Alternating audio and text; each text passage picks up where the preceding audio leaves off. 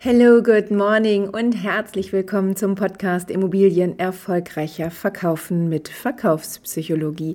Ich begrüße dich heute zu einer neuen Folge aus unserer Reihe äh, Wahrnehmungssteigern, die Wahrnehmungs-Challenge. Ähm, ja, heute geht es um unser Gesicht. Wenn du deine Wahrnehmung steigern möchtest und mehr in anderen Gesichtern lesen möchtest, ist es natürlich unabdingbar, dass du auch äh, dein Gesicht so bewegen kannst, wie du es bei den anderen Menschen lesen möchtest oder sehen möchtest.